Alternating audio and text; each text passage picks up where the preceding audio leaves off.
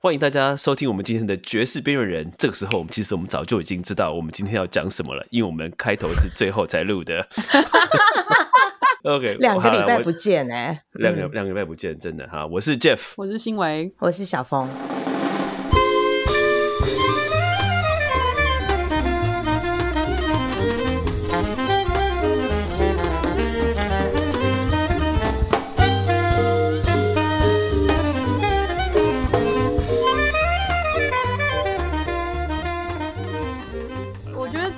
状况很有趣，就是说，因为你在教一个技术上的东西，就是嗯它其实它其实是每一个技术它它有它自己一个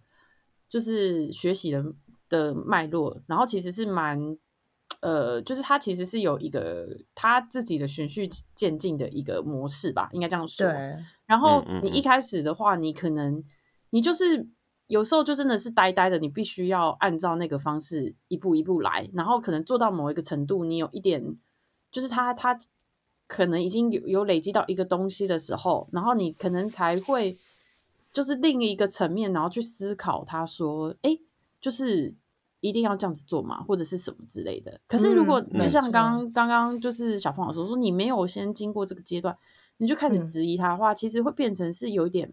没有办法开，完全没有办法开始，因为你根本没有，你没有保留那个空间，就是让这件事情先发展到一个程度，然后你嗯。再去理解它，你等于根本没有东西可以质疑，然后你就开始质疑了，有点这种状况。有了，就好像武侠小说的那种，就是每天都叫你扫地，扫地，说怎么无聊一直扫地，可是，在扫地之中，你已经练了高深的武功了，这样子。可是我我今天括就是括号思想自由的空间里头，好像会变成是一个问题。就像就像我自己在带小孩是啊，我好想我想要给他一些自由的空间，可是就是嗯。当他有一些基本的礼仪或者是习惯都没有培养好，然后我就给他那个自由的空间，其实好像是不是有可能反而让他嗯后面有些事情更挚爱难行。因为我我自己是教高中嘛，所以高中生其实是懂这个区别的。像我，尤其我在教乐理课的时候，我有教一堂乐理课嘛，我都跟他跟学生讲的很清楚，课本上是这样写的。比如说，我们的课本还是讲就是很古典的那种乐理啦，比如说不能有什么平行四度啊、平行五度这种东西。对对对那可是我说啊，可是平行五度的声音非常好听，I love parallel fifth，因为比如说很多 Coltrane 啊那种 model 的东西，就有很多这种 parallel fifth 的声音。可是你要如果你要考试，你想要 pass 这个课的话，你就一定要知道说怎么样去去避免平行五度这样子的哎，东西。所以这个是古典的和声的对古典和声学这样子 OK。哦对对对，完全就是古典。我们要写那个什么巴哈的四部和声那种东西，SATB 的那种东西。对，啊那哎、所以我我我其实还蛮会写那个的。哇，Jeff 老师也太酷了吧，根本就是一个超强的古典乐手。没有，可是所以所以可是我就会跟学生讲啊，就说你我我我说你呃，我完全你如果你跟我讲说，比如说 tritone 这个声音，我很喜欢这个声音，我完全同意你啊，我觉得 tritone sounds great。可是就是说你要 pass 这个考试的话，你就一定要知道说你的这个考试的正确答案是什么。所以，但是高中生他们可以理解，他可以这这这个方面，他可以做区别，就是说他知道什么事情是要为了成绩而做的，什么事情是为了是为了他自己的音乐而做的。我觉得就是那个 context，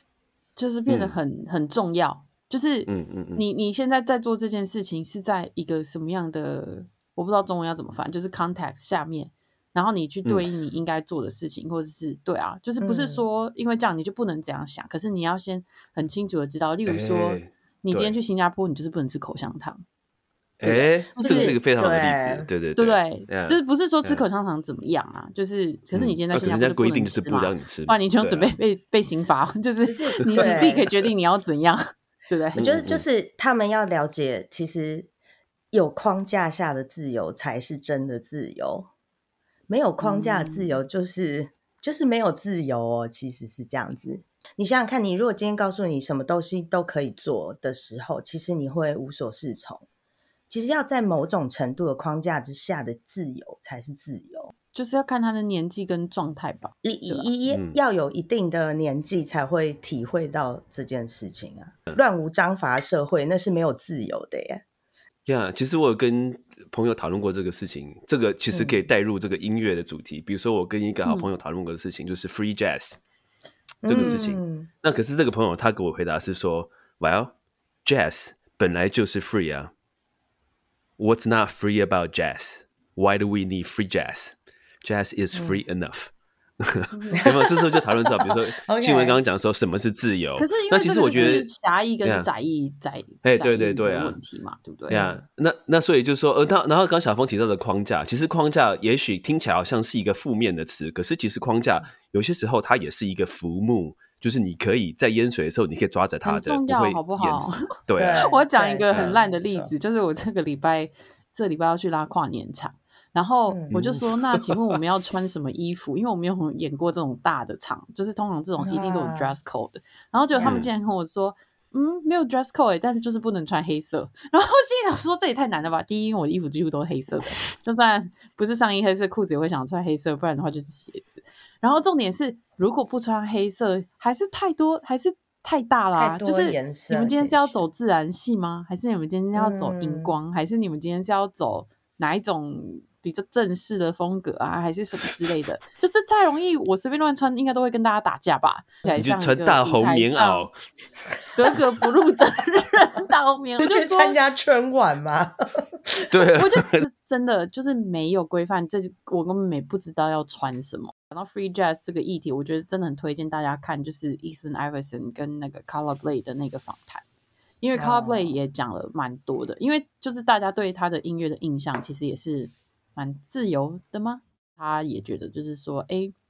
如果自由到一定的状态的时候，他就觉得那个东西好像也没有什么，也不是他想要的嘛，就是嗯，嗯，哎你刚你刚想说是 Carla Blake 跟谁的访谈？呃，Ethan 哦 Iverson，、其实我觉得大家其实可以去看 Ethan Iverson 的的网站，他真的访问过很多人，然后几乎每一篇访谈也都还蛮都很赞啊。但是就是他已经、啊他的那个部落格他已经经营蛮久的。那这就是边听众如果有兴趣的话，他这个 blog 叫做 Do the Math 啊，D O T H E M A T H，然后那个 A 是那个 at 小老鼠那个 at Do the Math，嗯，然后可以看到他的很多这些他的呃访谈的文章。对，那篇真的长到爆，但是我觉得嗯我我很喜欢，我觉得看那种访谈就是会让你再回去重新听那些音乐，就是就是会有别嗯的想法，因为他介绍了蛮多蛮多乐手的，其实很多乐手我觉得在台湾大家可能也不是这么常听到。然后嗯。就是，然后而且我很喜欢 Color Blade 的一些想法，就是我觉得很 honest，就是很诚实，就是他其实就很明确，他就知道有些人他就是喜欢跟这些人相处在一起，可是其实是没有特别喜欢他的音乐，或者是、嗯。就是他其实就讲的还蛮多蛮真实哦，里里面有一个跟 Sony Rollins 有关的故事也蛮酷的，因为 Color Play 之前就是她她的第一任丈夫就是 Paul Blade 嘛，就是也是在很多人的团里头的。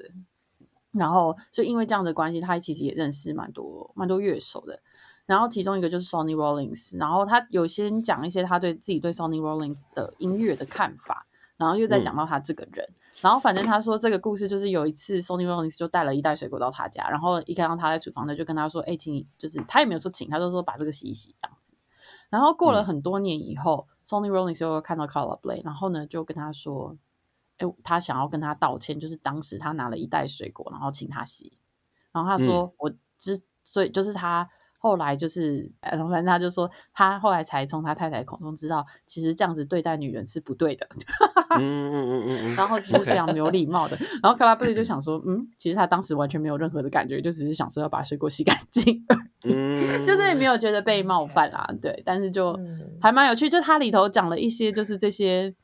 跟音乐没有什么直接关系的一些小小故事嘛，就是我觉得也还蛮真实的，但是也有很多就是他很直觉跟音乐有关的事情，例如说他哪个时期喜欢听什么音乐，然后这些音乐跟他的关系到底是什么，然后或者是有时候我们很喜欢听某一种音乐，可是就是我们真的要做那种音乐吗？也可以趁这个机会，就是重新认识 c o l a b 每个不同时期的的音乐，我觉得也蛮好的，因为他真的写了很多不同的东西，就是也不是嗯。说真的都是这种 straight ahead 的的的 tradition 东西，可是他跟他一起合作的对象又会来自很多不同的背景。就蛮喜欢这个问题，就是说我们喜欢的音乐，但是我们真的要去做这个音乐吗？比如说，其实我还嗯蛮喜欢听这些台湾的流行歌曲的，但是我真的想要做这个音乐吗？有没有？这都是一个嗯常我常会考虑说，诶，如果我做这个音乐，是不是我这样是不是做错了？或者说，这有讲到框架问题，我常常会把自己陷呃陷入一个对错的框架。可这东西真的有对错吗？对呀，你说你说的做错是什么意思？不会做得不担心说不好吗？还是不是，比如说我是一个爵士，比如说我自己给自己的 identity 是一个爵士乐手，我爵士乐手，我怎么可以去喜欢，或是去做哦流行？对，有没有有点像这样的感觉？学爵士，你就会觉得好像我一定要很会 b bop，然后我一定要可以吹出那些句子，然后。哎，对对对，然后我一定嗯要多 swing，然后哎、嗯嗯嗯但我我说的是 swing 哦，我不是说 time 不好哦，嗯 对吧？或者是说，像以现在乐手来说，你怎么可以不会 chord change changes 呢？你怎么可以不会嗯 play in seven、play in five？就是这么基本的东西这类的。因为像我以我自己来说就好了，很简单，就是我我当然很追求这种 straight head，然后或者是 bebop 的声音，我也觉得我一辈子都想要学这个事情。可是我知道我必须要做的东西，一定就是这种 free improv 的东西，就是我没有，我觉得甚至是一个你根本没有办法去抉择的事情，因为就是有一个东西就一直牵着我往那边走，我知道那个就是我要走的路，就是我知道我在嗯演奏这些不同的音乐的时候，我自己的状态，我心里的状态，就是就是就是，我觉得其实真的还蛮多事情可以重新去思考或理解，或者是重新认识自己。其实新闻你这嗯样的讲法，其实某种程度来讲，其实很幸福诶，因为真的就是啊你，对啊，你不用担心，就是呃你没有去想这个事情，你就知道说这个就是我我的我的宿命，我就是这 样。可是因为其实这还是一个很很很很不太容易的事情。像我上个月，我我这个月啊月初我就去台东演嘛，然后我就跟一个鼓手，嗯我们就是完全做 free 的东西。然后因为我们在铁花村演，然后我觉得铁花村对我来说是一个很很神圣的地方嘛，应该可以这样说。就是对我来说，那是很多东西的开始。然后呃，然后台湾的很很很早很早的音乐还会继续就是在这个地方流传，然后长成别的样子。所以就是，然后我自己去铁花村看过很多的演出，我从来没有在那边看过 free free jazz 或 free improv。嗯，然后，所以我觉得我要在那个舞台对我来说这么重要的舞台上面，然后要演 free improv，其实有一种莫名的压力，你懂我意思吗？就是，然后嗯其实甚至就是铁花村也是个例子，但其他时候也是，就是像我去其他地方演出，可能大部分的时候还是会演奏 jazz，因为我觉得我可能还有另外一个工作，就是我想要让大家知道说，哎，我所认识的爵士乐是怎么样，是一个生活中的音乐，你懂我意思吗？可是这个部分的嗯我跟演奏 free 的我是两个很不同的的状态。就是，嗯嗯嗯。但都是我这样子，对，所以反正我要去田华村演这个 free 的东西，然后因为跟我一起合作的这个斯洛伐克鼓手，他就是一个没有什么包袱就很自由的一个乐手这样子，所以他就觉得，然后他也很常去铁花村演，他但他也没有在那里演过 free，但他就没有什么压力这样子，然后我就觉得站上台，我就突然觉得哇，这些来铁花村的观众应该没有预期他们要听到这些东西吧，然后所以我就会觉得说。虽然我知道我演奏这个东西，它这个音乐跟我之间关系，可是真的要站上这个舞台做这件事情，他那个整个状态，还有我的观众他预期的事情，其实还是多少会影响到我。不过那天还蛮神奇的，就是我后来在台上一开始有一种觉得不知所措，然后因为你知道不知所措的时候有点难演 free jazz，因为就像小芳老师前面讲嘛，因为我完全没有、我的那个框架是很很几乎是。不存在的，因为我想要演奏什么我就要演奏什么。可是当我没有某种程度的的安全感，虽然我在演奏那个状态其实是同时有不安全感存在，因为我不知道会怎么样嘛。但是当我在这里的时候，是真的很没有安全感，到我觉得我可能没有办法随便抓住一个东西，然后我就从那个东西发展，因为通常我都是这样子。所以一开始我就觉得哇。我要怎么做这件事情？然后当然就是还是在那个很不确定的感觉下，就是开始了。然后后来我就是演奏到一半的时候，就觉得，嗯，我我发现，因为你知道铁花村它原本它其实有个室内空间，后后来他们都不用那个室内空间，他们其实就在室外，所以就是我当时才感觉到，就是说，哦，我好像第一，我今天其实真的就是我其实不太需要这么担心我的观众，这跟我们爵士病人之前讨论的事情有点不太一样，因为 context 不一样，就是我不太需要担心我的观众，就是我应该还是要专注在我音乐上。然后我发现，就是我我其实面对的是前面的山，然后我的后面就是太平洋，然后我就开始觉得我其实好像是应，就是我感觉到我在那个空间，然后我其实在跟那个就是山跟那个海。和这个土地在对话，然后那一瞬间我就觉得哇，那就是我突然就不需要去担心任何事情，因为我我的对象已经不是只是坐在我前面的这些观众，就是我的对象是我跟这个空间之间的关系，然后我要怎么跟这个空间，就是我跟我的鼓手，然后怎么对话，然后还有我要怎么去回应，就是我。跟这个空间的这段关系，这样子，哇哦！所以后来我们就整个又进入，我就跟鼓手就完全又进入另外一个，就是我们的 improv 就进入另外一个世界，这样子对。然后那天他也觉得，就是我们也都觉得，就是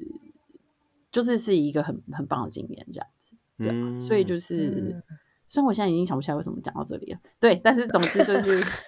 就是我们讲到 pray free 这件事情，对，就是我会觉得对我来说是有一件使使命感的事情，就是。就算我不可能不会从这里得到任何的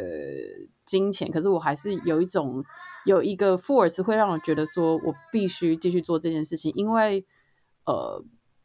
就是我不是觉得这是哦，我就是我一定要给别人什么，但是别人可能会给我回应，就是说。他们并不会有机会听到这样子的东西，嗯，虽然这个东西不一定会，就是绝对不会是哦，twenty four seven 就是要一直出现在他们的他们的生命中，但是就是他们会觉得他们会想要听到哦，原来还有这种可能性，这样子，嗯，OK，要做哪一种类型的音乐这件事情啊？所以我们这一集完结篇要 聊什么？我们今天。其实每次都这样子，就好像买菜一样，每次想说要买这个买这个，然后一到了菜场什么都忘记，说：“哎，我忘记我要买什么了。”有啊，就是我其实之前我们在讨论这集的时候，已经其实也过了蛮久的。然后那时候我的脸书上还是很常接收到，就是在纽约的 Jazz Community 发生这种事情嘛。然后那时候有一个摄影师过世了，然后他其实原本。有一段时间，他是 Just at Lincoln Center 御用的摄影师，这样子。然后，所以我就会，我自己也很荣幸有被他拍过，就是也让我觉得，哦，就是我曾经在 New York Jazz Scene 里面，然后就是感谢他帮我留下来这个证据，这样子。然后有跟他对话过，然后，然后我就看到很多乐手，就是就是讲，就是他们就是聊到，就是在他过世的时候聊到这个人啊。然后，而且其实刚好最近也有一个，就是他。也是之前他算是在 DC Club 的 curator 嘛，就是几乎我其实真的不知道他的工作是什么，直到他过世的时候，因为太长，就是你会在 Smalls 或 DC Club，你就一定会看到他，他就是好像随时就是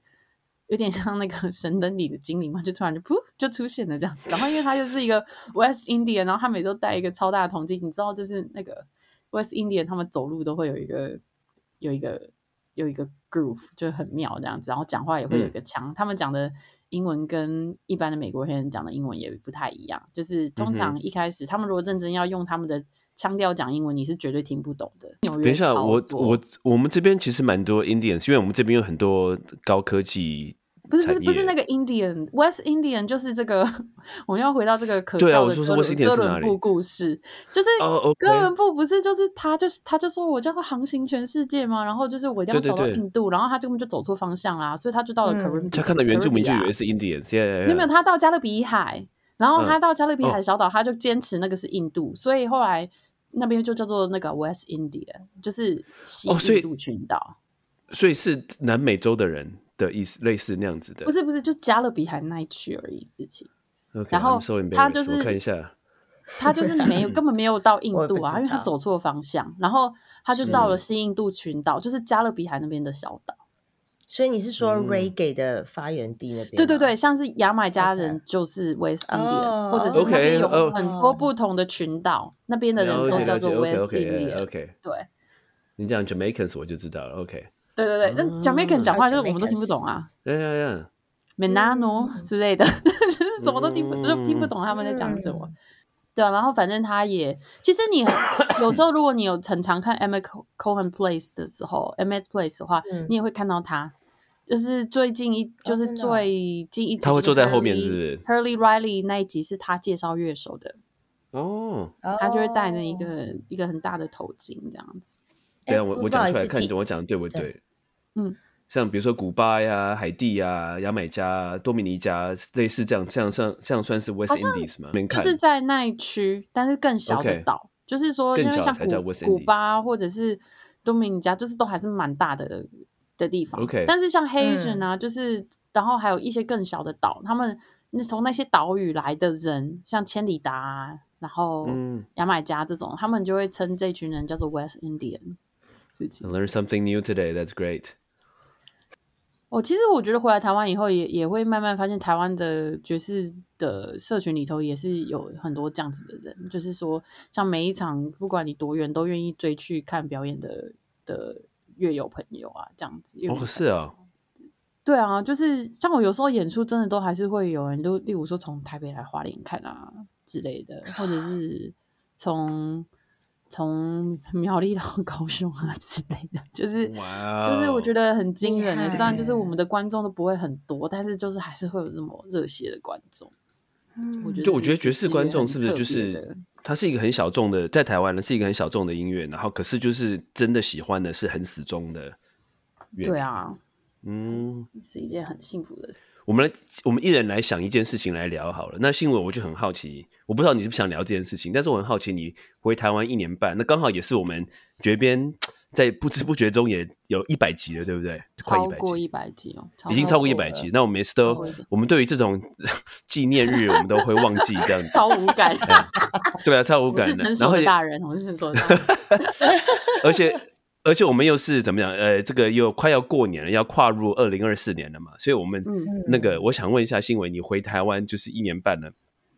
嗯你有没有什么特别想要跟我们听众分享的？我就终于有觉得好，自己好像开始慢慢的变成花莲人嘛，就是 就是大概花了很长的时间，觉得哦，好好好，我现在真的有，可能我觉得在花莲演了圣诞节的 gig，又让我觉得嗯，好，我是可能真的是花莲人了这样子，因为可以那你要不要在这边，定义一然后有一个下什么是花有一个莲人？band。对啊，花莲，对啊，花莲是什哦，么？好，好，花莲人，其实因为我又是住在花莲的寿丰这样子，OK，嗯然后就是，可是就是可能你开始觉得你有你你在这个 community，例如说我们小朋友过万圣节啊，然后过感恩节，然后圣诞节的时候，我们有一群朋友，就是都是住在这里的人，然后我们可以邀请他们一起来过节，这样嗯子。然后或者是你知道你可以随时请谁来家里吃饭，或是你可以随时去谁家吃饭之类的感觉，OK，就是你开始有。你的 community，对啊，嗯，可能我们就已经开始知道说，哦，这附近哪里有市集啊，所以我们都是像我们在寿丰就还蛮幸福的，所以其实我们可以吃在寿丰的人种的米，然后在寿丰的人种的菜，哇真的有比较好吃？吗？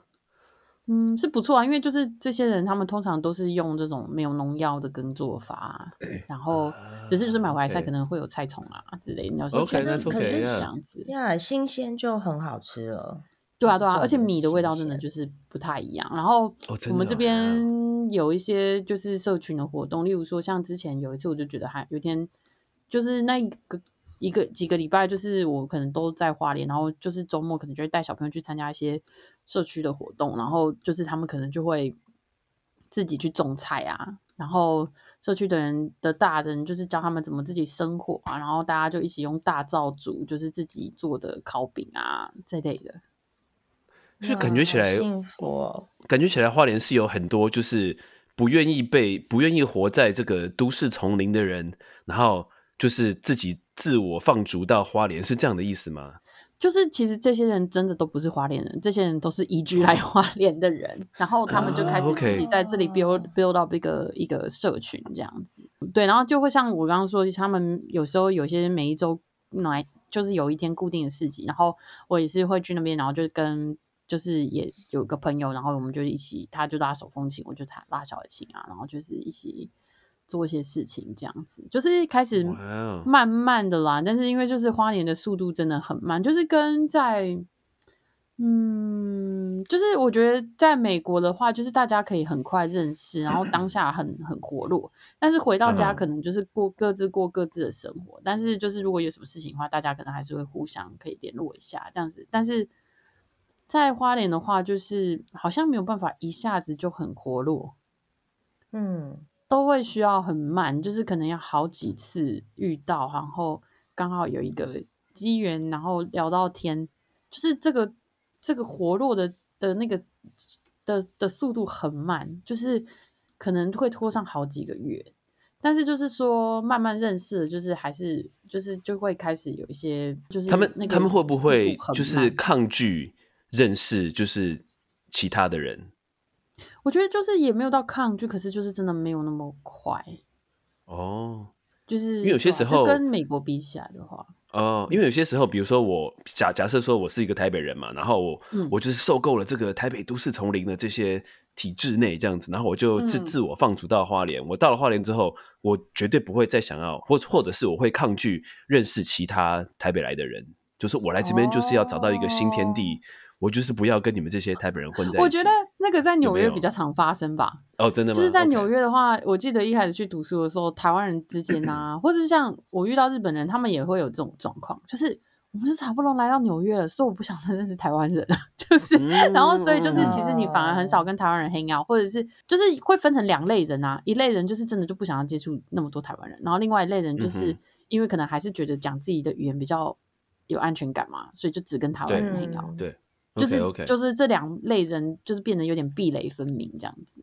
好，花莲比较是因为你要很多人都是做这种，例如说有机农啊，或者是独立书店啊，或者是做一些很嗯特别的东西，这些人其实变成你必须要大家一起连接起来，可能才能再做更多的事情。只是就是说，嗯像我是音乐类的，就是好像也不是在那个圈圈，所以我就会必须花更多的时间，就是就是才能进入那个社群嘛，就是没有那么快。可是你在你的演出都演都会在哪里演出嘞？嗯，我就是这半年的 freelance，就是我其实就是到处跑，因为就是对啊呃所谓到处真是全台湾到处跑对，我不知道我已经环岛多少次了。高高铁票不知道已经集到多少点了。啊然后其实我自己私心也是 真的，我应该可以打扑克牌了吧？我自己其实自己私心是有点希望可以多做一些台北以外的事情，虽然就是常常到最后还是会回去台北，因为讲个最现实的，就是。我我就想说，哎、我过几年要去台东了，然后我带台我去台东，我也不可能随便就是可以 hit a jam session，就是这种事情在台湾可能只有在台北才可以。就是对啊，我想要去其他的地方，所以其实这段时间我每个月都会去高雄还有台中一次嘛。其实我也觉得蛮幸运的，就是说这些地方的的的人，就是他们也信任我，然后希望我可以去那边教学生这样子。就是这嗯是让我觉得还蛮荣幸的事情，这样子。然后嗯然后就诶、就把这些就是把爵士乐的一些呃想法或者是演奏的方法，然后就带到高雄跟台中这样子。那嗯演出的话，就是嗯，因为之前已经有接一些工作吧，就是在十一月之前，但是后来我其实也慢慢把我演出的重心都移到花莲了。嗯哼，嗯，对，所以我现在花莲其实，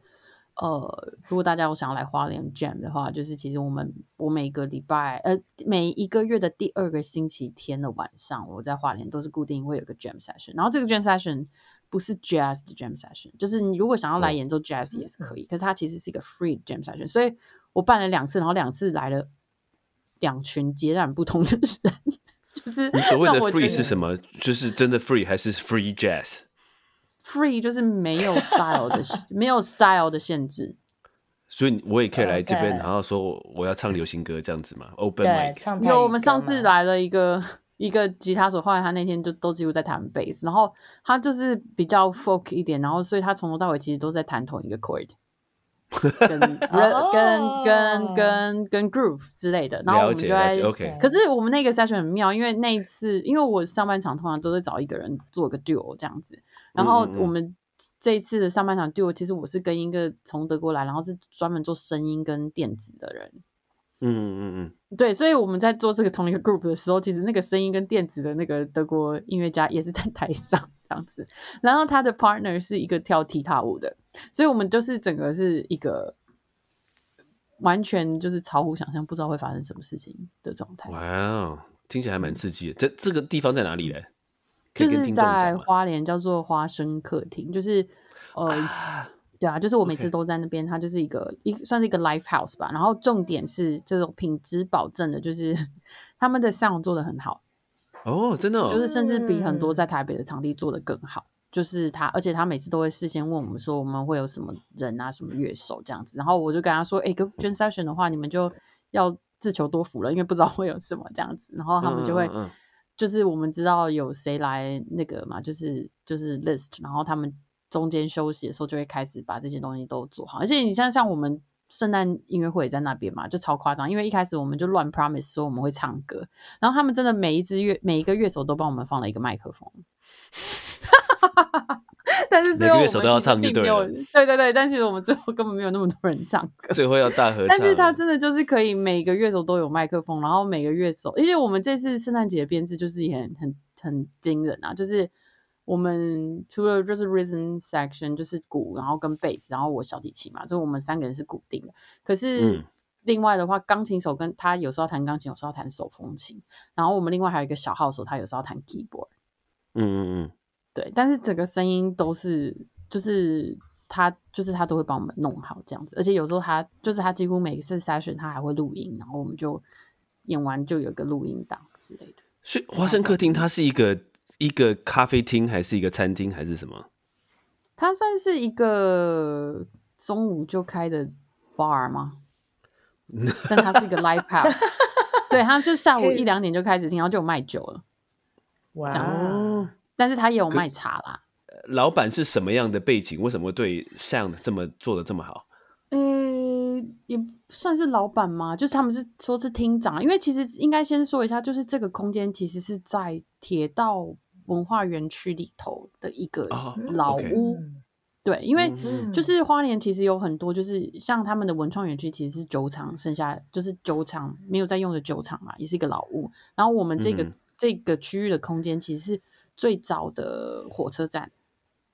铁路局的嗯空间这样嗯子。然后因为现在这些空间都就是都空出来了嘛，所以就是文化局或者是当地的县政府，他们就会会做一些标案，就是把这些空间就是让一些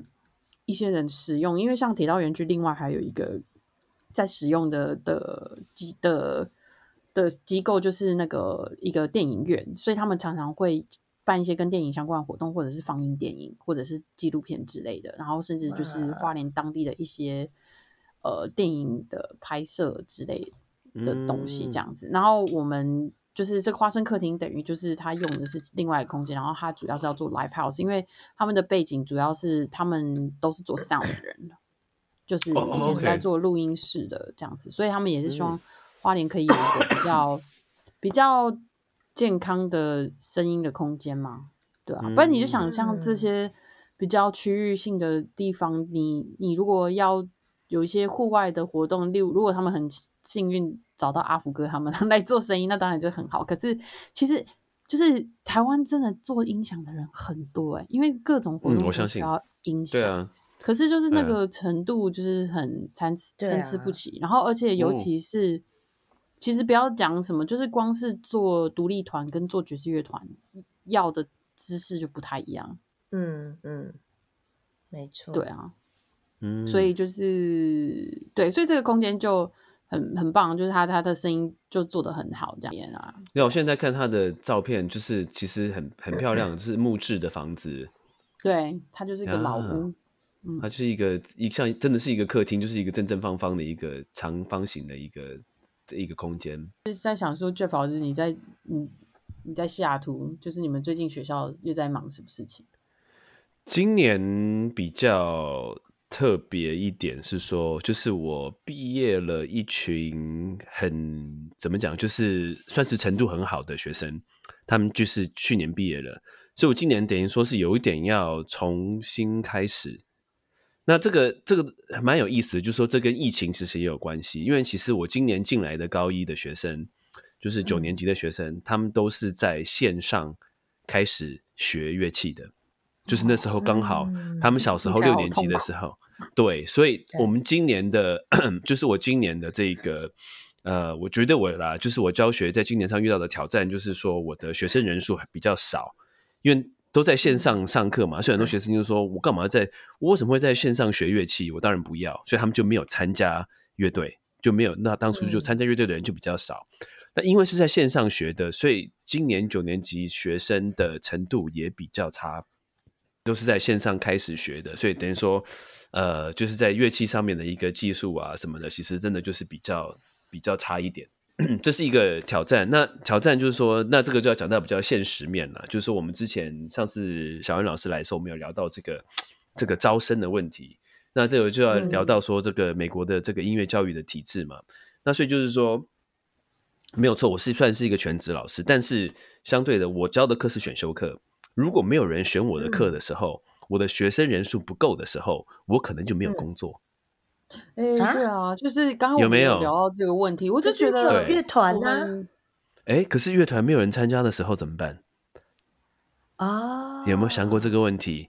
对不对？所以，所以今年就是有有这样子的一个问题。那但是我知道这是一个怎么讲，是一个过渡时期啦。那所以那还好，就说我们的呃学区也了解这样的情况。然后我知道我呃，然后现在嗯八年级就是我们在国中的学生，就是那个学生的人数又又回到正常的人数，所以我知道今年这个情况啊，其实是一个过渡时期，明年就会恢复正常了。但是今年其实从一开始的时候就一直在烦恼这些事情，就是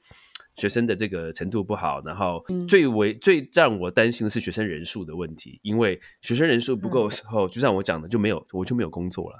所以是很有可能会就雷。哦，就是雷奥飞，这个这个是有可能的。当然，就说，因为我在这个学区，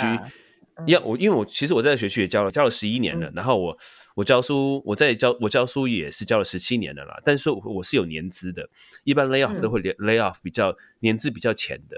啊老师。那那我是老老师了，我已经是老鸟了，所以就说我被 lay off 的机会不大。但是这种情况的话。学区不可能让你就是白拿薪水啊，他就会叫你教一些你不想教的东西，比如说叫你去教体育课什么的，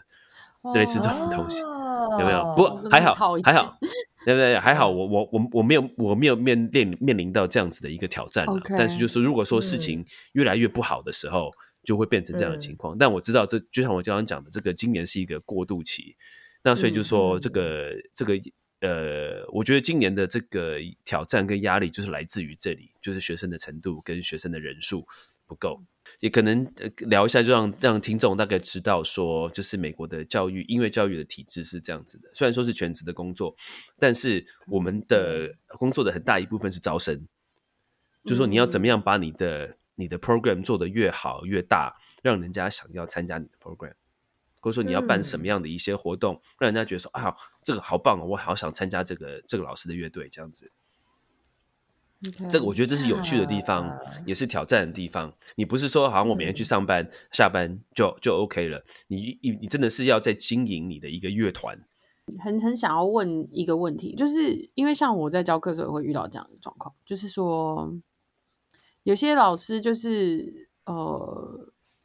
例如说，就是要时时刻刻让学生觉得哦，上课这件事很有乐趣，然后就是他就会做很多很多高强度的的一些 activities，然后，但是我也会听到另外你说高强度还是高娱乐性？对，都是。哎，这有差的，这有差。就是 就是很 stimulating 的的的这些活动这样子，然后然后就是，可是因为刚好前几天我也是跟一个朋友聊到，然后他就说，可是他觉得这样子好像一直在给他们糖果吃。你懂我意思吗？因为其实有时候学习真的这件事情，确实是不就是它 require，就是它需要你就是可以慢慢的静下心，然后有耐心的来做一件事情。嗯，就是 it my 就是可能感觉有时候甚至会觉得其实是有一点这么 boring 嘛？可是它也不是真的 boring，它就是真的是需要你有一个不同的能力跟那种就是。一直不断的在接受 TikTok 这种快速的这种 media 的的状态是很不一样的，嗯，对。然后我觉得在这个时代，就是有时候，有时候好像为了要当一个很好的老师，变成是说你必须要一直去去想要怎么做这件事情。可是另外一方面，我又觉得说，其实是不是也应该要慢慢的让学生知道说，就是有些有些事情或者是有些能力，就是嗯也是需要被培养的。例如说，就是这种慢的能力，或者是说，对哎，对这个东西它就是很 challenging，它需要你去思考，它需要时间去酝酿。嗯，这个、这个其实你新闻你这个问题问的非常的好，因为比如说，就是我们经营这个，我说是经营这个 program，就是说，因为它不只说是一个乐团，它是一个 program。因为我有一个就是呃就是呃呃低阶的 concert band，就是嗯怎么讲，所有的这些高一学生者也不是初学者，他他们国中已经学会了，但是他们高一进来的时候，就是呃年纪最小的，然后你的技术普通的，你就会在这一嗯团，就是初级的一个一个管乐团。然后我一个嗯高阶的管乐团，这个是你是必须要考试才考进来的。然后我的嗯 jazz band 也有两个，一个是初阶的 jazz band，那这个也是你要只要有你只要会演奏乐器，你有兴趣你就可以参加。那我还有一个就是高阶的 jazz band 的话，你就是要考试才能考进来的。那所以，我这个这个 program 里面，其实他，那我也可完全可以理解。你想想看，九年级的学生，他们才几岁，十五六岁，他们哪里知道他们自己要干嘛，对不对？所以他们，嗯但是他们嗯可能，他们参加参加乐队的原因有很多啊。他们可能觉得说啊，因为我的好朋友参加了，所以我也想参加啊，因为这个好像很有趣，我来参加一下。但是他们真的是嗯真的对于音乐有有这么大的兴趣吗？不一定。那其实我觉得，你就算对音乐没有这么大的兴趣，我觉得也是 OK 的。就像我们刚刚一最早的时候，我们嗯小凤有聊到这个问题嘛，就说学音乐真的就是一定要把音乐的技术学得很好嘛？其实不一定啊，音乐其实有包含了很多很多的东西，所以才会说那个诗书易礼乐春秋嘛。那个乐嗯乐也是其中一个要学的，它是培养培养人格的一种一种学问呀。所以嗯我觉得，那我的乐团的我的 program 整个里面来讲，就是有我会希望说，我能够做出一个乐呃一个 program，是说你不管是什么样的人，你都有你都会觉得说有我存在的一个呃有适合我的一个地方。嗯，就是我对于我来，我对于音乐有小小的兴趣，或我对音乐有很大的兴趣，或是我想要将来想要成为成为乐手的，你从这么大的一个 range，你都可以来参加我的这个 program 地方。所以我对每一个乐团的教法不一样。那我对于初阶的呃初阶的乐团，就是比较呃年轻的乐团，我是最有耐性，然后我是嗯、呃最有趣的，我是一个最有趣的老师。可是，可是我对于最最高阶的 jazz band，因为最高阶，因为我自己本身的的那个什么专长是 jazz 嘛，那我的、我最高阶的 jazz band，其实我是一个最最凶的，然后最没有耐心的老师。所以你你你你你问不同的乐团的学生，他们会对我有不同的评价，或者对我有不同的，或者说，哎，这个这个 Jeff 这个老师他是什么样的人，他们会有不同的想法，或者不同的看法。嗯嗯嗯，对啊，初阶的乐团的话，他们来的话，他们真的是一方面年轻，一方面技术不好，他们最需要的就是要有包容，你要能够包容他们，嗯你要很有耐心的教他们。那就像刚刚新闻提到的一些事情，就是说这种东这些东西，你不能说只是给他一些高娱乐效果的东西，你必须要让他嗯啊、慢慢引导他知道说，知道说，哎，在这个练习的中间，你能够得到什么样的乐趣。就是说你在做下下功夫、下苦功的这个时这个这个过程中，你可以得到很多乐趣的。你需要老师来来带领你，就是说让你这个下苦功的这个过程中不会这么痛苦，不会这么枯燥。你可以你可以就说讲出来，因为我们自己也是过来人，所以我们可以就是讲他、嗯讲给他听，他说，哎，其实你在下苦功的过程中，你可以看看得到什么样的乐趣。就是哎，你你发现说你你比昨天进步的时候，那个乐趣其实是别人看不出来，但是你知道你的乐趣在那边，或者说你想想看乐乐团整个合奏的时候，然后那个、嗯那个出来的那个声响是你一个人没有办法造，没有没有办法 produce 的这个声音的时候，你会觉得说，哎，很这个是一个很很大的一个成就感。那对于那种真的就是很高阶的学生，我我上我们开学第一天，我我跟他们会跟他们讲说，第一个我我恭喜你们考进这个乐团。第二个，你考进乐团不是因为你比较厉害，是因为我知道说嗯你会比人家更努力，你会比人家更认真，所以你才会考进这个乐 Yeah 团。So good luck 不过这件事情真的是这样，因为你知道，像我欸的小提琴团体班，就是我们其实就是虽然我们上团体班，可是有时候还是会稍微分组嘛，嗯，因为就是学生程度不一样。然后其实嗯很微妙，是我在分组的时候，我就会开始接收到一些讯息，就是说学生就会觉得哦他比较强，然后什么什么什么之类的。然后我就觉得说，因为我在分组的当下，我根本没有在分他们谁强不强，不是，就是我的想法不是强不强的问题，我的想法是你们花的时间就不一样啊。就是这个人他本来就比你多花嗯了半年、一年的时间，然后他每嗯。天都比你，他你可能只练十分钟，或是你一个礼拜只练十分钟，可是这一个人他每天都练一个小时，那你们的程嗯。度当然就会拉开来啦。就是对我来说，这个不是强不强的问题啊，这个是你个人对于这件事情你愿意花费多少的时间。嗯哼，嗯。可能因为台湾就是特别就是升学主义当道，就是大家嗯很快就会把这种分组分类的事情当做就是一个强弱的指标。可是我觉得这个强弱的指标不是真的是强弱或者是才华什么之类的。我觉得尤其是在音乐的路上，当然说就是一开始的你每个人天生的条件会有影响，但是其实到最后真的就是看你愿意花多少时间。嗯，真的，真的，真的，啊人家讲到这个，我对有一个字其实是有一点。有一点敏感，有点反感的，嗯就是 talent，就是才华这个、嗯这个字。嗯嗯其实我觉得有的时候才华是什么？才华就是你愿意下苦功去练，那个是一种才华，那是一个 talent。大大家的 talent。那我教这么多学生，我教这么多年，其实我发现啊，每一个人都有自己的 talent。有些学生他视谱很厉害，很会看谱，嗯可是那有些学生他的音色哇很棒。有些学生嗯他怎么，他对于这种，比如说他的演奏特别有有情感，他就很天然的，他就不用人家特别去教，他就会自己做这些事情。但是每一个人都有强项，每一个人都也都有弱点，所以我觉得嗯好讲讲套套一句老话，就是上天是公平的。所以说，所谓的 talent，大家都大家可能都有自己的一点 talent，但实际上嗯大家都有自己需要补强的地方。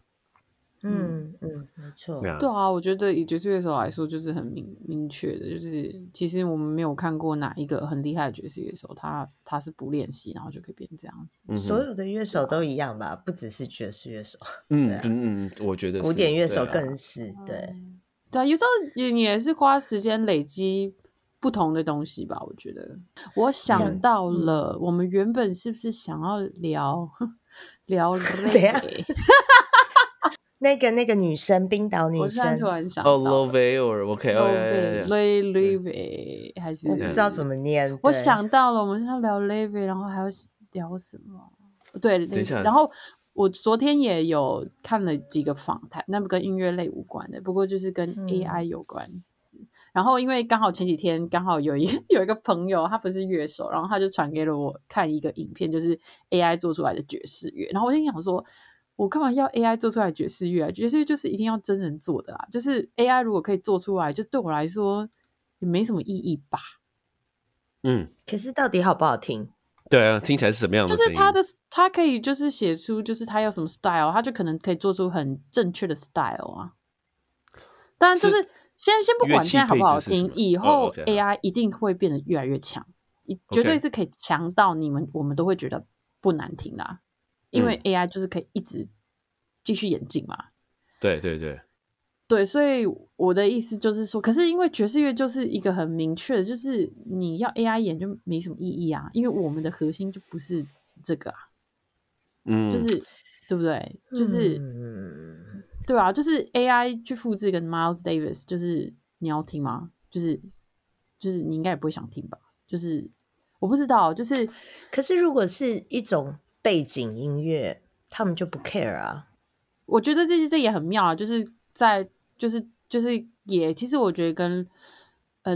呃 l o u i 的的议题也是一样吧。就是说，对一般的人来说，爵士乐就他们就不知道爵士乐是什么东西，所以他们为什么要去在乎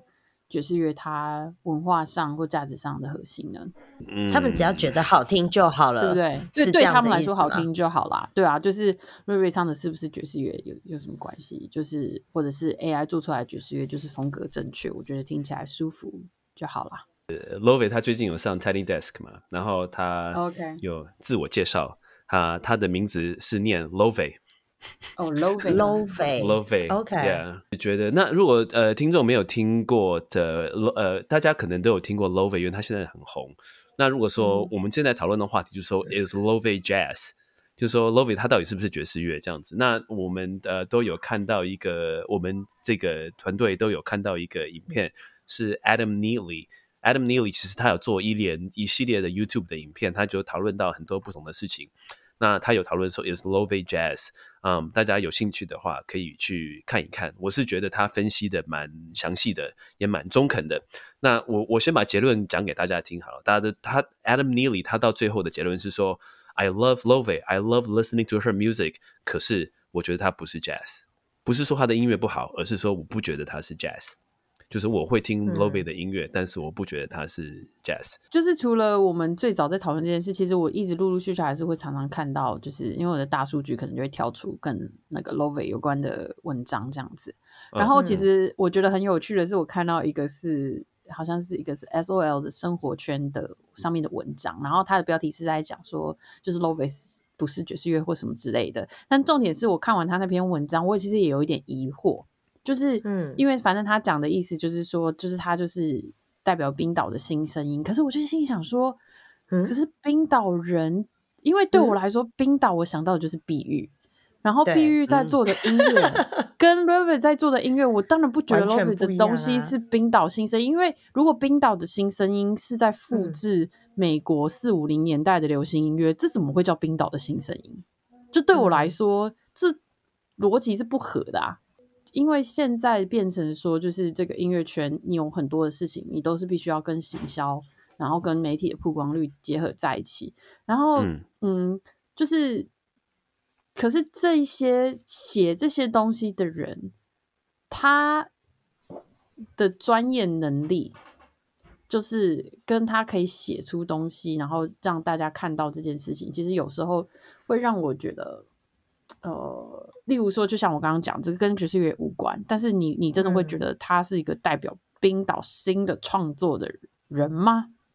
这个 他就很可怜，他又不是爵士乐，又不是冰岛新声对啊，好可怜哦。没有，但是我的意思就是说，就是我觉得他可以，Why do we need to？You can you can just be you，like right，yeah，you have to be jazz，like why you have to be a A new sound of Iceland，就是就是为什么？就是为什么媒体要带来这些讯息？我都觉得 Lovitz 他自己都没有要这些东西了。对呀，Maybe 为什么媒体要用这些很渲染的话来来来带来收听率、收视率之类的吗？我觉得在这个时代，我会觉得我会觉得去质疑的事情。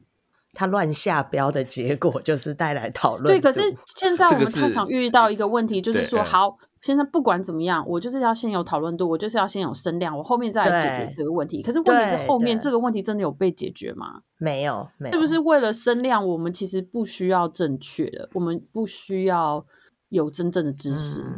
我我是这样觉得啦。我觉得这个事情可能永远都没有。呃，所谓的解决的一天呐，因为说实在，you know，is it jazz 这个问题已经问了几十年，有没有到百年我不知道了。已经问了之后，is it is it jazz，right？比如说，我们现在来讨论说，呃，什么 Tommy Dorsey、Glenn Miller，is it jazz？这个也是可以，也是可以讨论很久，有没有？对呀，所以我觉得，那可是新闻里我之前看到你不知道在哪里留了一个言，我觉得我我蛮喜欢的，就说你质疑一点，就说有些乐手他也从来不需要去。去说是我自己是 Jazz，呃，你你你讲谁了？呃，Jacob Collier。哦，OK，我是 Billie Eilish，就是像我们在讨论 Lovely 的时候，让我第一个想到的人就是 Billie Eilish 跟呃 Jacob 呃 Collier，就是他们也不需要去说标榜或标签我是爵士乐，就是就是 I'm just making my own music，就是。对啊，对啊，就是你知道，你看他，他找 Christian McBride 当他的贝斯手，然后你也知道他的家家庭背景，他从小是听 Billie Holiday 长大之类的，就是或者 Jeff Collier，大家不用说，就是对不对？就是所以就是为什么他就他的行销策略吗？或者是他根本从头到尾不是这样想，就是他从来不需要去拿一个爵士贴在自己身上，或者是。为什么？为什么瑞瑞的的团队或者是行销上，他们想要帮他贴上这个标签？我觉得我自己会想到的话题就是说，为什么这么多人要沾爵士的边？这一直是我觉得很好奇的地方。就是说，重点就是很又对某很多团体来说，其实一听到爵士乐，他们是。就是敬而远之啊！I know, right？就说根本没有人在听爵士乐啊。我们我们自己，我们看我们自己，我们看我们自己 podcast 的流量，我们完全知道说根本没有人在听爵士乐，right？我们知道，我们完全知道放上爵士乐这三个字的风险是什么。I know, right？不是风险，已经知道会造成的损失啦，这不是风险，只是在损失，right？损，可是就是说。那可是为什么大家还是喜喜欢要沾上爵士乐的边？我觉得这是一个很有趣的一个话题，就是啊，明明就是没有人要听的音乐，可是大家又喜欢沾沾爵士乐的边啊，这是怎样？就是，所以我觉得爵士乐想要特立独行啊，诶，也许跟人家不一样。对，你小峰，你讲这个还蛮有道理的哈。哎，我我是一股清流这样子。对对对对对，我不是为了钱的心理。哎，对对对，我不是为了钱呀。我不是为了流量。就从美国的角度，你不会觉得这是 such a white thing to do，就是会特别想要自己贴一个爵士乐的标签，就是这个思想上本身啊。小凤，你讲的这个蛮有道理，就是说大家会贪图爵士乐这个特立独行，或者说就是说，哎，我是一股清流，我跟人家不一样，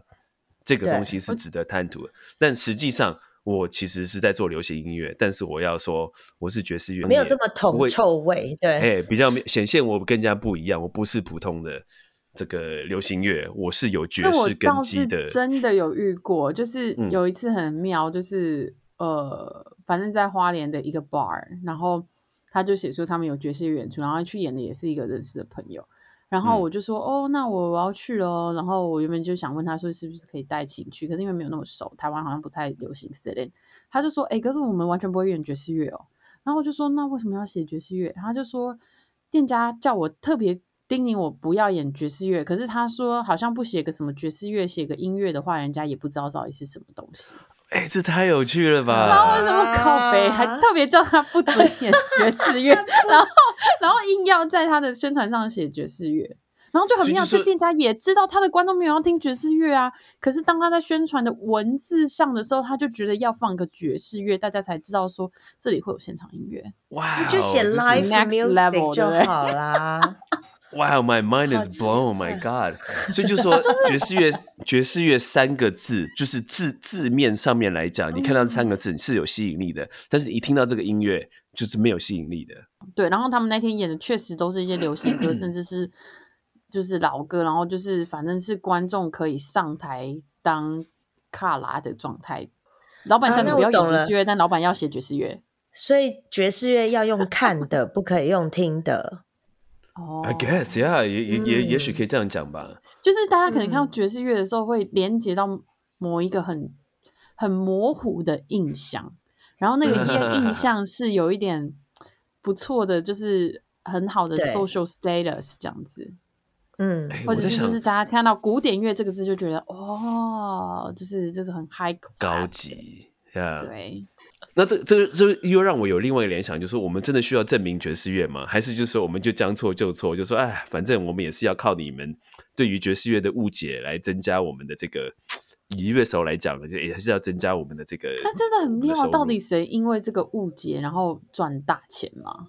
其实也是有有理解，我们这边不是说好像说要指责任何或是批评任何一个人，因为我们相信说，因为其实这种音乐产业。除了音乐之外，其实有很多商业的环节，甚至商业的环节比音乐的环节要多很多。所以我们也理解说，有些时候不是乐手本人的意愿，而是说有太多商业环节必须要帮他做这样子的一个宣传，或是做这样的标签。所以，我们不是说要批评任何的一个乐手。但是就说我们只在讨论这个现象，就说我对这我就像我刚刚讲的，我对我来说，为什么爵士乐是一个没有人要听的音乐，但是大家又这么喜欢用这三个字？我想到一个，就是在美国最近就是呃，还就是其实已经一阵子的一个议题了，就是 critical critical thinking 吗？其实我觉得大家应该要更去就是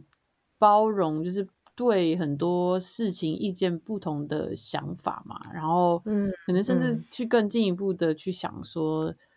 为什么别人要这样子说，或者是这样子用吧？嗯，就是因为其实我觉得，像我在看很多 Louis 的的一些文章啊，或者是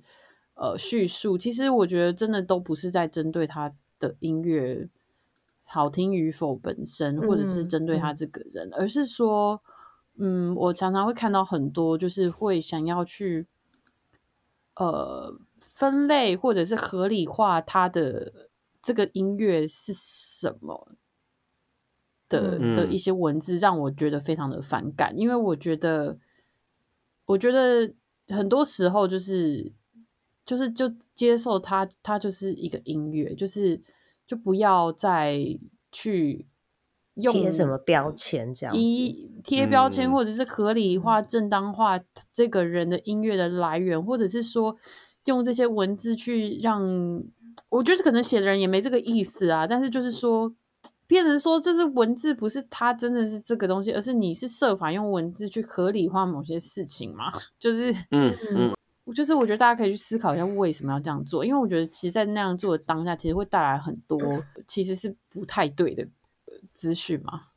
没有什么东西让我最不爽的，就是每次打开 Apple Music，然后看到爵士乐这个 genre 的 face 是 Way 的时候，我真的就会会有一股就是怒火这样烧起来，就 啊，就是来讲一下，就是那个什么，如果听众不知道的话，就是 Love 他今年有被提名格莱美，对不对？对那你要不要跟听众讲一下他被提名什么奖项传统流行音乐的这个项目吧，我记得。？OK，所以格莱美是一个有公信度的一个奖项，所以说 他如果在格莱美没有被提名爵士乐的话，我觉得多少是有一点可以参考的价值。Traditional pop vocal album。不会吧？哦，好，等一下，我先我还没查到这个之前，他有先有一个定义，呃，OK，啊就是哦 What 有 is the best traditional pop vocal album mean? The Hmm. award has been des- designated for albums containing 51% or more playing time of vocal tracks. 哼，with traditional referring to the composition, vocal styling, and instrumental arrangement of the body of music, known as the Great American Songbook. That's jazz。哦，只是爵士乐，呃，告对不起，我这个这个我觉得要澄清一下，就是只是有爵士乐，它用了很多 American Songbook，就是有很多 standards 是有 American Songbook，但这些 American Songbook 这些曲子，它可能都是从比如说电影或是音乐剧出来的，并不是说这些曲子嗯就是爵士乐，而是爵士乐那时候引用这些曲曲子这样子。OK，好，所以其实大家可以从过往入围得奖的人来看看，就是例如说像去年得奖的是 Michael Bublé，哦，我猜对了，我然后强二零二二年得到的是 Tony Bennett 是个 Lady Gaga 的，二零一七年入围的就那个 Andrew Bocelli、Bob Dylan、哦。Josh Groban、Barbara Streisand。再讲一次，就是说，其实是这些东西里头可以包含爵士乐，但是这个东西可以不只是爵士乐。比起说要不要去评断这个东西是不是爵士乐，更像是说有些东西就是可以有各式各样的风格，因为它的归类是在那个 context 里面。像这个的话，其实就是一个很 cultural 的 context 的一个分类嘛，对不对？就是对啊，当然就是还当然演演奏风格吧，我觉得，对啊，所以也很明确，对格莱美来说，就是这样子的编曲风格已经不是不能算是爵士乐，它叫做 traditional pop。就是其实这个世界上不是什么事情都要被分类的，应该这样讲吧。哎，就是对对啊，对对就是我觉得，哎，我我，可是我现在想到一个，就是他们为什么要嗯分类？是因为这样可以很快速的 catch 到某一个族群的群众。啊可是我觉得，我觉得颁奖也有关系啊，因为你颁奖你不可能，你一定要分类啊，不然怎么比？问题聊到这里。好，我们应该要进行很重要的事情，应该是抽奖吧？哎，对对啊，啊抽奖，等一下，你有你有名单吗，新伟？那我可以做一个，因为我知我有一个软体，就是那个什么幸运转轮的那个软体啊，所以看多少人，我可以把这些名字打进去，然后让幸运转轮来决来决定啊。好的，一个一个看。所以可是这个从过程是不是要录影比较公正一对对点？对对对，对啊 因为这样我们是剪接过的，对啊。我 OK 好，各位绝边好的。的听众，这是我们的为了公平起见，所以我们用这个这个呃软体来按，然后我现在要按了我们的抽奖，OK，预备起，OK，恭喜罗轩得到我们的这个 专辑，许许许若瑄，恭喜恭喜！哦，罗璇，哎，竟然是会听的听众，希望是会听的听众。对啊，哇，赞呢 哇，好感人呢，好，好好好。不过我们这边还是要谢谢所有参与的。这个听众。然后对啊，其实今年也蛮多好听的圣诞专辑的，就是哦是吗？那也这个这个那个新闻要不要那个推一下？你你觉得今年新的圣诞专辑好听的？呃，其实我觉得 Samara Joy 跟 Gregory Porter 就是都是那种蛮经典的、蛮经典的圣诞专辑嘛，就是歌手的啦。然后，如果果你很喜欢很潮的话，当然你也可以听 Robert Glasper，但是我个人不推荐，这个人不推荐，OK OK，因为我就觉得太 Robert Glasper 了，就是这个 Christmas Spirit 到底是什么，就有点怪怪的。好，然后，嗯 然后，嗯，其实 Jazz at Lincoln Center 今年好像是 Marcus Print Up arrange 的，就是我觉得也蛮好听的。那、哦，他们今年有出新的，是不是？对对对，然嗯后我今我自己今年最喜欢的其实是那个 Oren Evans，就是我本来就是他的 big fan，但是我觉得他的就是会觉得有新意，可是又很有传统。然后他选的曲目，因为他有一个 big band 嘛，叫做 Captain Black Big Band，就是他自己嗯的大乐团。然后，但是他也有嗯录，就是他也有小编制的。然后我觉得他的是很好听，可是蛮可惜的，因为可能是这种这种类型的专辑，它就没有打算，他就没有出实体，就是你就是只能在 Bandcamp 上面买音轨这样子。不过也一嗯。定也只能到 Bandcamp 上面买音轨，它没有放在串流上面。OK，OK，对对对，那这张是我自己个人最喜欢的，就是我觉得就是对我来说是二零二三年的爵士乐，然后搭上圣诞歌这样子，嗯哼，对，OK，大概是这样子。嗯哦，其实我忘了一个也很棒的，各位，嗯。就是鲁芊芊跟呃芊芊跟 Richie 他们也有一张圣诞专辑，然后我嗯。们这一集的最后也会放他们专辑里头的歌，就是也是一种我觉得对我来说也是一种美国黑人音乐的传统的风格的的圣诞专辑。嗯，OK，嗯对啊，然后他们也收录了一些我们平常在台湾不会听到的曲目的这个，他们这张专辑叫做《Connected Holidays》，Connected 嗯 Holidays，I love 嗯，it，就是非承续常期待。他们，也就是延续他们的这个 Connected 的这个 Connect 这个对，专辑名称这样子，嗯，准备来呀，收尾我们。在这边真的非常谢谢呃所有绝变的听众，一直这这这又呃听完了我们第八季，那希望我们这第八季能够也已已经带来有给大家带来一些大家以前不知道的资讯啊，也一再次谢谢大家支持我们的爵士边缘人。那我们下一季的节目会非常的精彩，虽然我们还不知道要讲什么，但是我知道一定会非常的精彩。嗯，我先画个大全没有计饼给大家划。对，有啦，其实应该就是一直有一件要嗯做的事情，只是就是比较比较吃重的计划，但是应该会要做了吧？我想，我 对，啊哎，新闻你有要宣传第一个爵士的事吗？宣传第一个爵士嘛，是好像需要宣传，但是时间都没有定下来。但是我们 一月一号的时候，不过听到自己不知道来不来得及。一月一号的时嗯候会在台湾的晚上十点，我们会有一次聚会，这样就是想说年末年初，就是第一个爵士其实已经很久没有聊，然后我们想要聊一下，就是